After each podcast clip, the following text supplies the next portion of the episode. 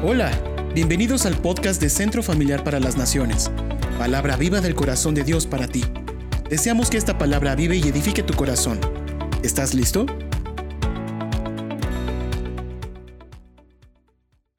Amén. ¿Qué le parece, por favor, si abre su Biblia en el Evangelio de Juan, en el capítulo 15, versículo 1? Vamos a leer del verso 1 al 8. Dice la palabra de Dios. Yo soy la vid verdadera y mi padre es el labrador. Todo pámpano que en mí no lleva fruto, lo quitará. Y todo aquel que lleva fruto, lo limpiará para que lleve más fruto. Mas vosotros estáis limpios por la palabra que os he hablado. Permaneced en mí y yo en vosotros, como el pámpano no puede llevar fruto por sí mismo si no permanece en la vid, así tampoco vosotros si no permanecéis en mí. Yo soy la vid, vosotros los pámpanos, el que permanece en mí y yo en él, éste lleva mucho fruto, porque separado de mí nada podéis hacer. El que en mí no permanece será echado fuera como pámpano y se caerá, y los, y los recogen y los echan en el fuego y arden. Si permanecéis en mí, mis palabras permanecen en vosotros, pedid todo lo que queréis y os será hecho. En esto es glorificado mi Padre, en que llevéis mucho fruto y seáis así mis discípulos. Señor, te damos muchas gracias por esta noche. Gracias, Padre, porque podemos escuchar tu palabra, mi Dios, porque yo creo que tu Espíritu Santo está en medio de este lugar, mi Dios, y tú eres hablando a cada uno de nuestros corazones. Gracias, Padre, porque yo declaro hoy una noche de victoria y de bendición. En el nombre de Jesús. Amén. Amén. Bueno, ¿de cuál es el tema que te quiero hablar en esta noche? Permanece y vence. Como le dije, y vence. Permanece y vence. Y sabes, todos los que estamos en este lugar hemos sido comprados por la sangre de Cristo. Hemos pasado de una posición de muerte eterna a vida eterna, de ser simplemente criaturas a ser hechos hijos de Dios, ¿verdad? Y, esto, eh, la palabra empieza hablándonos de los que están cimentados en Él, los que han sido limpiados, los que hemos sido eh, eh, transformados por la obra de redención del Señor. Y sabes, me llama la atención. En los versículos que leímos, el Señor Jesús hablando a sus discípulos repite constantemente una palabra. ¿Cuál es? Permanece permanece. Nos dice permaneced, permanece, permanecéis, permanece, permanece. E, en, todos estos, en estos ocho versículos lo repite siete veces. Bueno, en, estos que leímos, y, y eso nos da lugar a que está haciendo énfasis de algo, ¿estamos de acuerdo? ¿Qué crees que el Señor Jesús les estaba diciendo a sus discípulos? Permanezcan. Quédense firmes. Estén constantes. El éxito de la vida cristiana lo podremos tener si permanecemos unidos a Dios, si somos constantes en Dios, si permanecemos ligados a su presencia. Y, te quiero dar la definición de lo que es permanecer. A lo mejor muchos de nosotros ya lo sabemos, pero te lo voy a reiterar. Permanecer significa estar o mantenerse en un lugar durante un tiempo determinado. Es mantenerse sin cambios en un determinado estado, condición o situación. Entonces cuando estamos hablando de permanecer con Cristo, nos da la idea de estar aferrados a Él de estar tomados firmemente de su mano, de su palabra, de sus promesas y de sus mandamientos. Permanecer con Él. Que tú y yo seamos sin cambios. Que tú y yo permanezcamos constantes en algo. Esa es la invitación que el Señor Jesús estaba dando a sus discípulos y que en esta noche yo quiero recordarte permanecer con los ojos puestos en una meta, con nuestros ojos puestos en Jesús, sin dejar variar por las situaciones, por las dificultades, por las personas, por los cambios. Permanecer. ¿Estamos de acuerdo? Sabes, cuando yo meditaba en esto, estaba leyendo los comentarios de la Biblia y había algo que decía que, que, el Señor Jesús jamás va a poder contar con una persona que no permanece, con una persona que no es constante. Porque a quién de nosotros nos gusta que nos digan, este, te marco a las 10 y son las 10 y no te marcan. Y al otro día, ay, perdón, es que pasó, se cayó el cielo, la luna y las estrellas y ya no te puede marcar. Pero mañana te paso a ver y es mañana y no pasa. Ay, es que discúlpame, es que eh, se atravesó el camión y luego se le paró un perro y luego, y puede haber infinidad de pretextos pero nos deja ver que no hay una constancia, no hay una permanencia. Y cuando tú y yo somos inconstantes con Dios, también reflejamos que somos personas en las quienes Él no puede confiar. Y, yo cuando leía esto dije, qué fuerte, porque yo quiero ser una persona en la que Dios pueda confiar. Una persona que es constante en todo lo que hace. ¿Y sabes qué? La palabra de Dios dice que el hombre de doble ánimo es inconstante en qué? En todos sus caminos. Es una persona que es inconstante en el trabajo, en la iglesia, con la esposa, con los hijos, en la escuela. Todo para él es sí, pero no y relativamente. Y tú y yo estamos llamados a ser constantes, a permanecer. Esa es la indicación que Dios nos está dando. Y nos dice que esa es la clave para el éxito. Porque dice, en todos estos versículos que tú y yo leíamos, dice que si tú y yo estamos cerca de Dios, que si tú y yo permanecemos constantes en Dios, entonces ¿qué va a pasar con nosotros? Vamos a dar fruto. Vamos a dar fruto. Vamos a ser abundantes. Va a haber un crecimiento.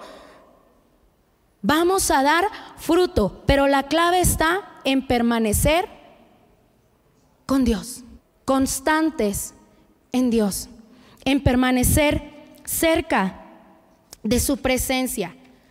Ahora, hemos estado diciendo, permanecer, permanecer, pero ¿qué, ¿qué es lo que para nosotros como cristianos representa el permanecer en Cristo?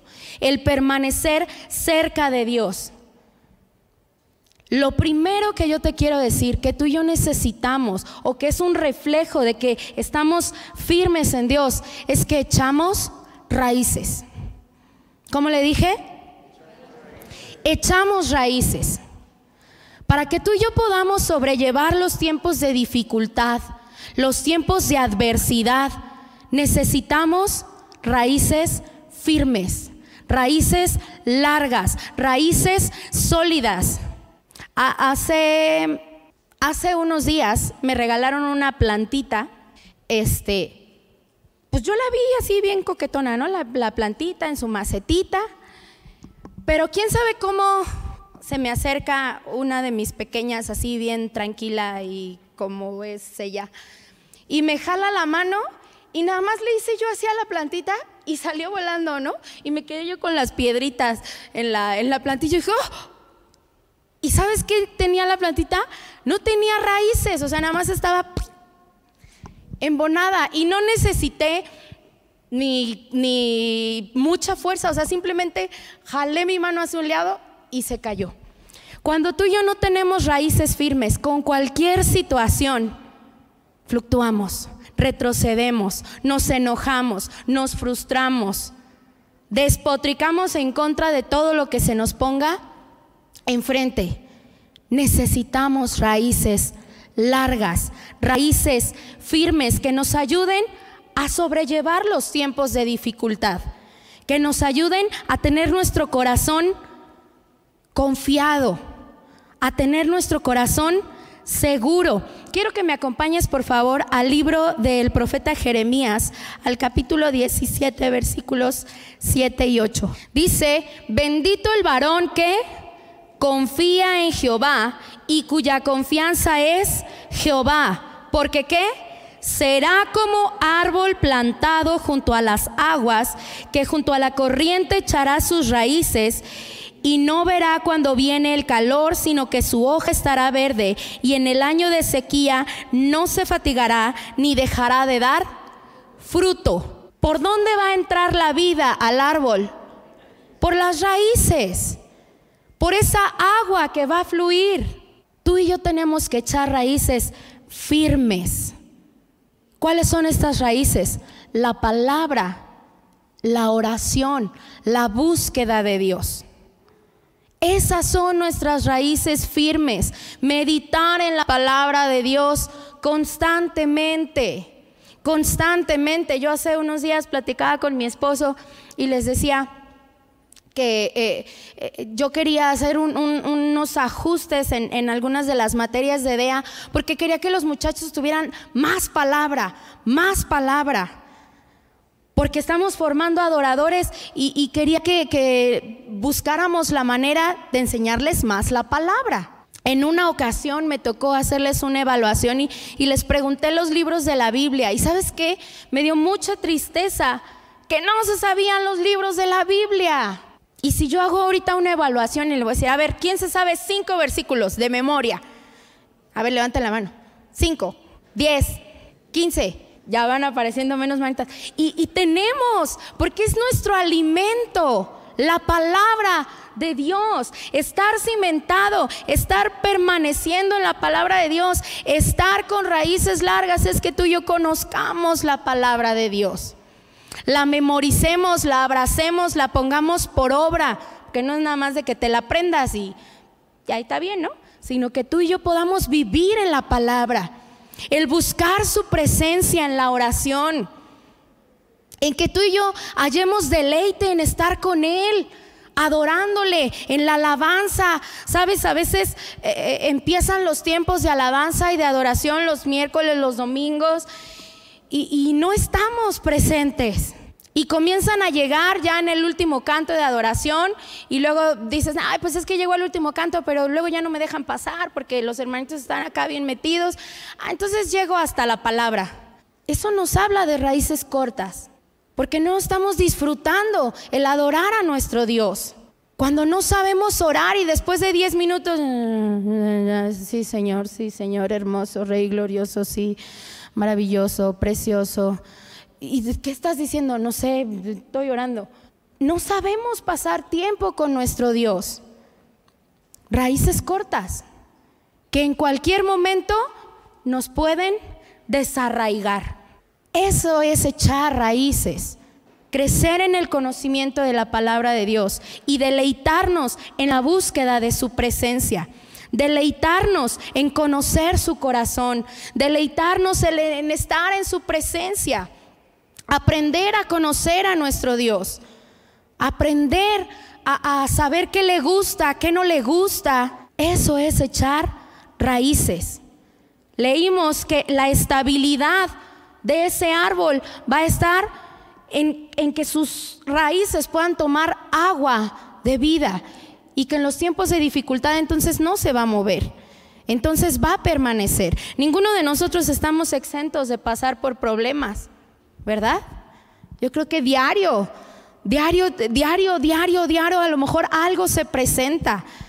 Y esa es la importancia que tú cada mañana tomes fuerza en Dios, tomes alimento y así como ese, ese pámpano que está conectado a la, a la cepa, esa savia que son los nutrientes que corren por dentro, tú y yo nos llevemos la palabra y nos llevemos la presencia de Dios. Que cuando venga la adversidad, el fruto del Espíritu esté en nosotros y en lugar de contestar, ay, la mansedumbre, la templanza, el gozo, la paz, benignidad y, todo, Señor, fluye en mí.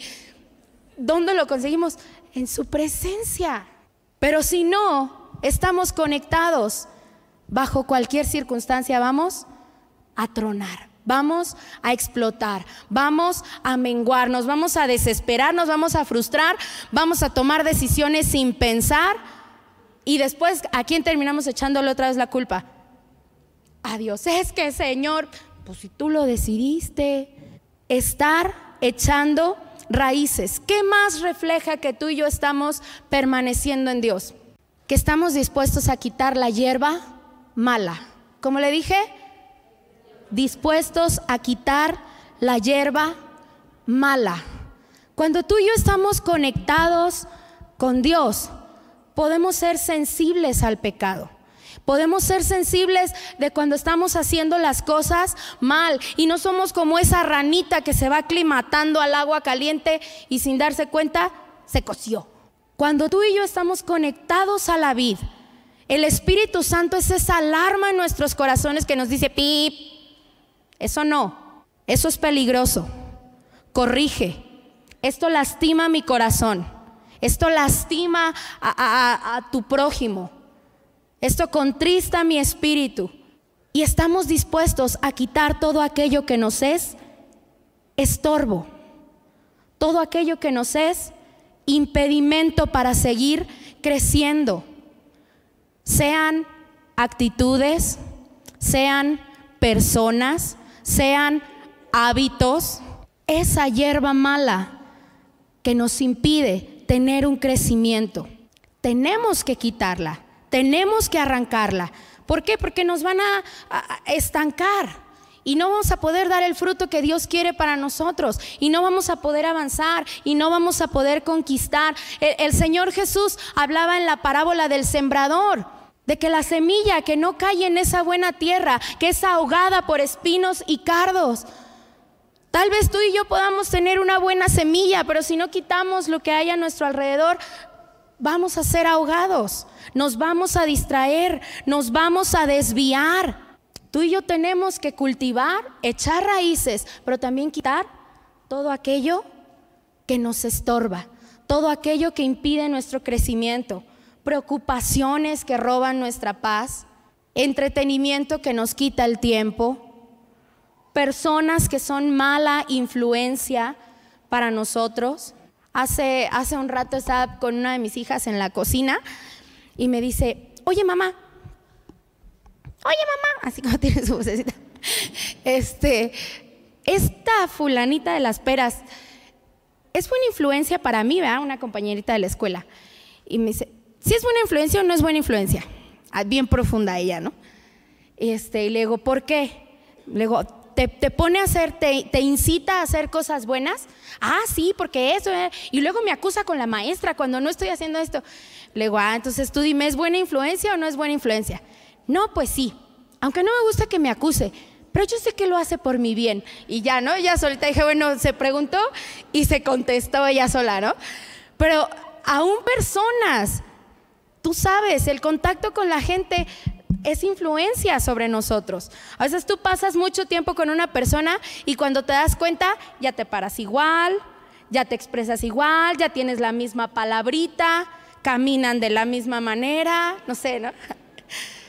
Eh, eh, influencia, y a lo mejor nos reímos, pero a veces cuando se trata de cosas negativas, para mentir, para murmurar, para sembrar intriga, para ser mañoso, hay que quitar la hierba mala.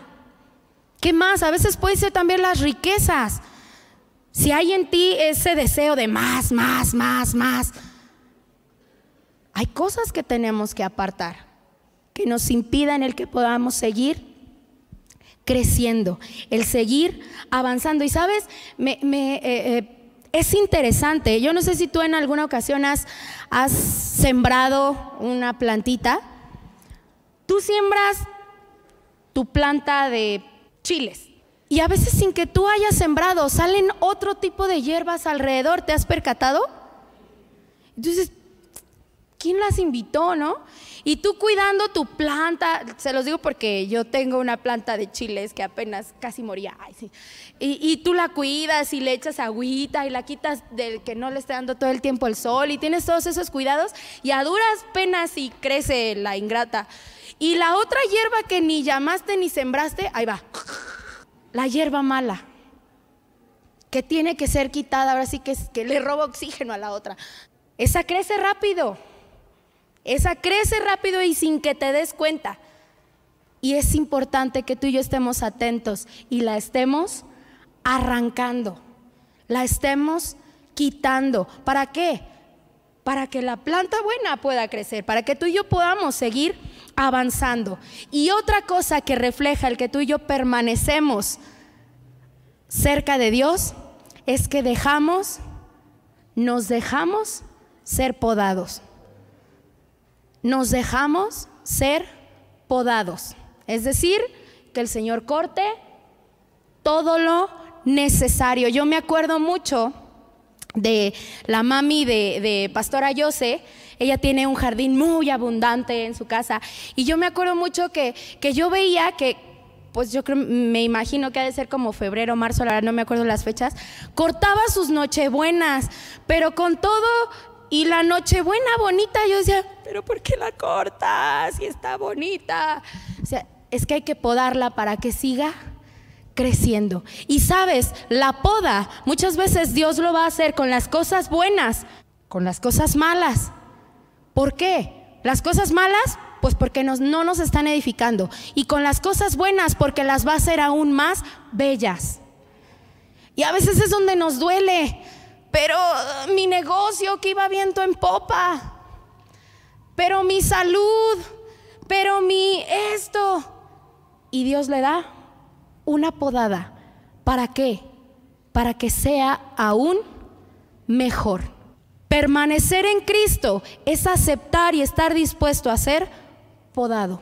Y que Dios quite lo malo, pero también lo que nos va a hacer mejor. Y tal vez algunos de nosotros ahorita estamos en el tiempo de, de ser podados. Y estamos sensibles porque nos está doliendo, porque a veces no terminamos de comprender por qué está sucediendo esta situación. Pero tú y yo debemos de entender que el que tiene las tijeras es el Dios de amor. Y que si estamos siendo podados, es para nuestro bien. Como dice su palabra, los que le aman, todas las cosas nos ayudan a bien. Y tal vez tú me vas a poder decir, ay, pero es que tú no estás viviendo lo que yo y sí, yo no estoy viviendo lo que tú. Y cada uno de nosotros pasamos por circunstancias distintas. Cada uno de nosotros va a ser trabajado de una manera distinta. Porque a lo mejor lo que a mí me pega no es lo mismo que te pega a ti. A lo mejor lo que a mí me hace caer no es lo mismo que te hace caer a ti. A lo mejor mi nivel de docilidad no es como el tuyo y entonces el Señor tiene que trabajar un poquito con más filo con alguno de nosotros, pero sabiendo que estamos en las manos de Dios y que Él nos está moldeando y que Él está trabajando con nosotros y teniendo el entendido que el propósito de Dios es que tú y yo tengamos vida y vida en abundancia. Sabes, cuando estás en medio de la dificultad, todas estas palabras así como que te dan toques eléctricos, ¿no? Y, cuando estás en medio de la prueba y se acerca la hermanita, el hermanito, y, hija, y, todo es pues, por tu bien, y, Dios está en control, y Dios tiene un propósito, y tú así, lo sé, lo sé aquí, pero no me ha bajado acá, ¿no? Y tenemos que trabajar en eso. Y a lo mejor dejar de preguntarle a Dios, Señor, ¿por qué me pasa esto a mí? Me acuerdo que eh, en agosto que tuvimos a, Naomi en el hospital, pues a quién le gusta estar en el hospital, ¿verdad? Nadie. Este, y ahí andaba con su batita verde, ¿no? Y, me decía así bien dramática, me dice, mami, pero ¿por qué a mí? ¿Por qué no le pudo haber pasado? Y nombraba, ¿no? a otras personas. Dice, ¿por qué a mí? Que, que yo soy... Y se quedaba callada y me decía, ¿verdad que soy buena? O sea, como que lo, dudaba, ¿no? Y decía, porque yo soy, ¿verdad que yo soy buena? Y entonces ella no, no, no, o sea, si yo soy buena, ¿por qué a mí, no? Y ya platicaba yo con ella y, todo, y pues como que le cayó. Pero a veces así estamos, ¿no? Con, Dios, Señor, ¿por qué a mí? Si yo soy pues tú sabes cómo soy, Señor, pero, pero ¿por qué a mí? Y, y, entonces podemos cambiar nuestra actitud y decirle, Señor, ¿para qué tengo que vivir esto? ¿Qué tienes que enseñarme? ¿Qué puedo aprender?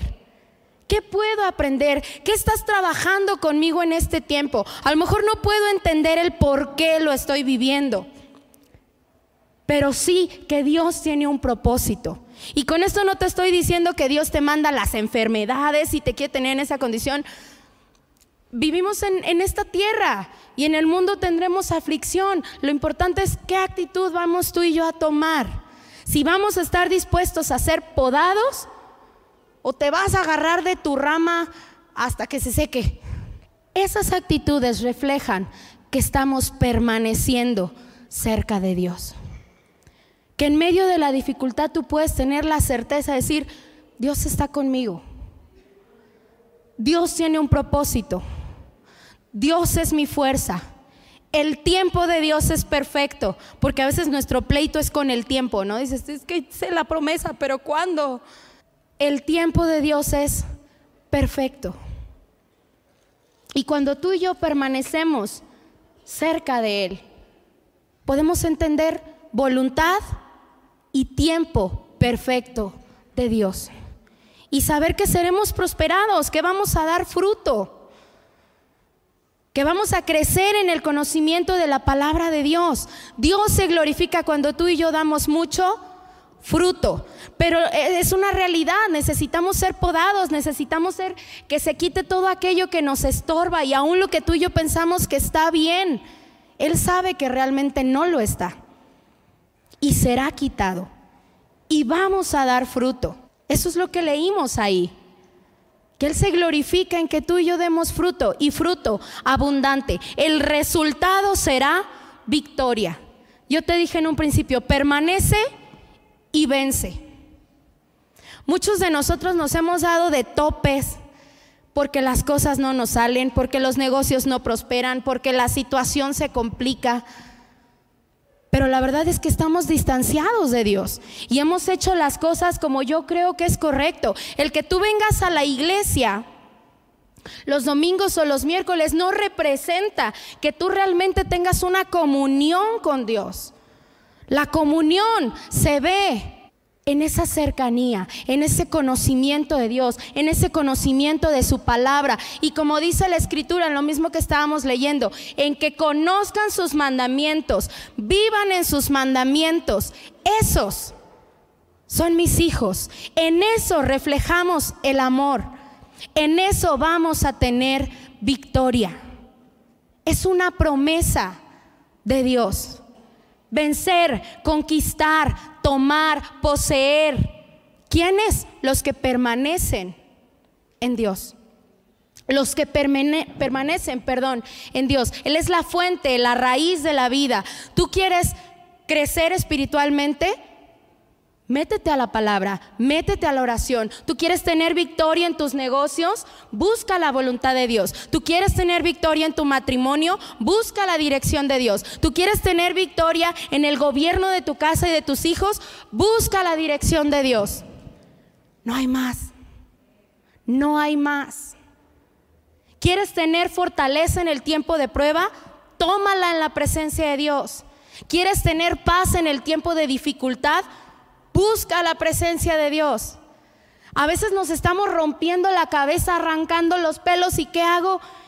Y, el Señor yo creo que atrás de nosotros así como de, aquí estoy. Ahí es donde tú y yo vamos a tener victoria y plenitud. Bajo cualquier circunstancia. Cantábamos hace rato. Dios de lo imposible. Cualquier circunstancia teniendo eh, eh, el entendimiento de que todo en la voluntad de Dios. Porque a veces queremos que las cosas sean como nosotros pensamos. Y si no es la voluntad de Dios, así te pares de cabeza. No es la voluntad de Dios. Pero cuando sí lo es, tú y yo podemos tener victoria. No sé qué es aquello con lo que tú estás luchando, batallando, con lo que estás sufriendo, te está haciendo llorar, te está haciendo preocupar. Pero yo te puedo decir una cosa, si tú permaneces, Dios cumplirá su perfecta y preciosa voluntad en ti. Dios cumplirá su propósito en ti. Ese es el éxito del cristiano. No tener mucho dinero, no tener posición, no tener fama, no tener carros, no tener multitud de hijos. No sé cuál sea el concepto que tú tengas de éxito, pero el éxito para los hijos de Dios es cumplir los propósitos para los cuales hemos sido llamados. Es cumplir el propósito que Dios tiene para tu vida. Ahí es donde tú y yo vamos a encontrar plenitud.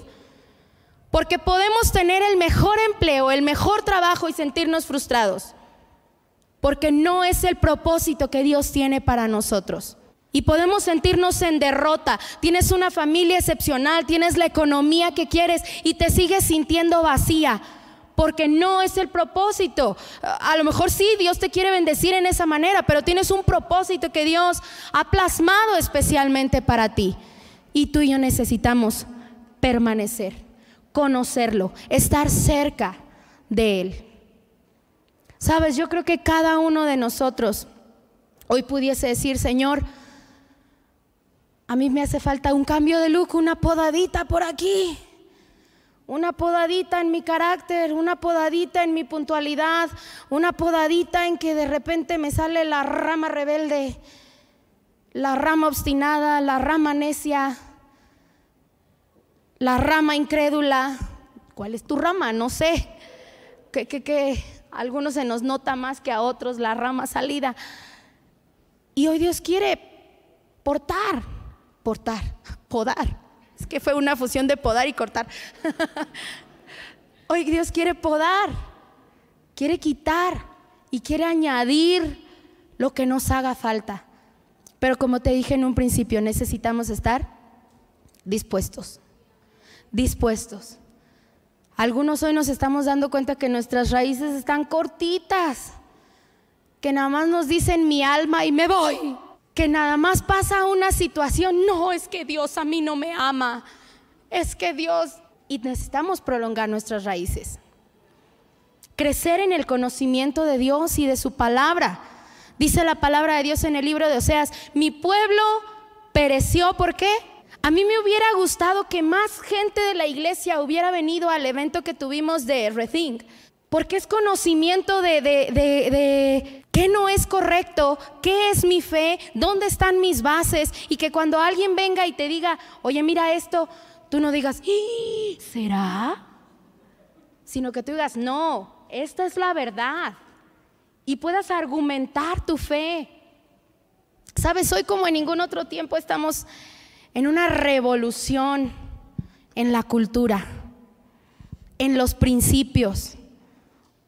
Hoy somos hasta los villanos de la historia, porque queremos vivir conforme a la palabra de Dios. Y de ahí es importante que tú estés cerca de Dios, para que no venga cualquier persona y te haga dudar y te haga fluctuar y te vayas tras un falso ideal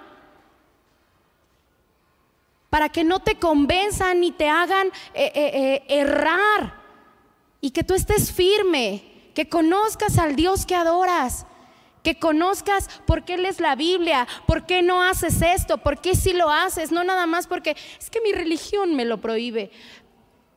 No, no lo hago por esto, sí lo hago por esto. En una ocasión fui con una de mis primas y me decía, a ver si tú me puedes contestar, porque eh, tengo esta amiga que es cristiana y, la verdad me hizo enojarme mucho porque eh, su amiga tiene un niño y algo hizo el niño a la hora que estaban comiendo y se lo surtió, ¿no? Le dio con la vara. Y entonces mi prima le preguntó, ¿por qué le das con la vara? Y la otra le contestó, no lo entenderías. Pues la que no lo está entendiendo en primer lugar yo creo que era ella, ¿no? Entonces dice, pues yo me enojé porque dije, o soy tonta o de plano es un misterio muy grande que por qué no lo entendería, ¿no?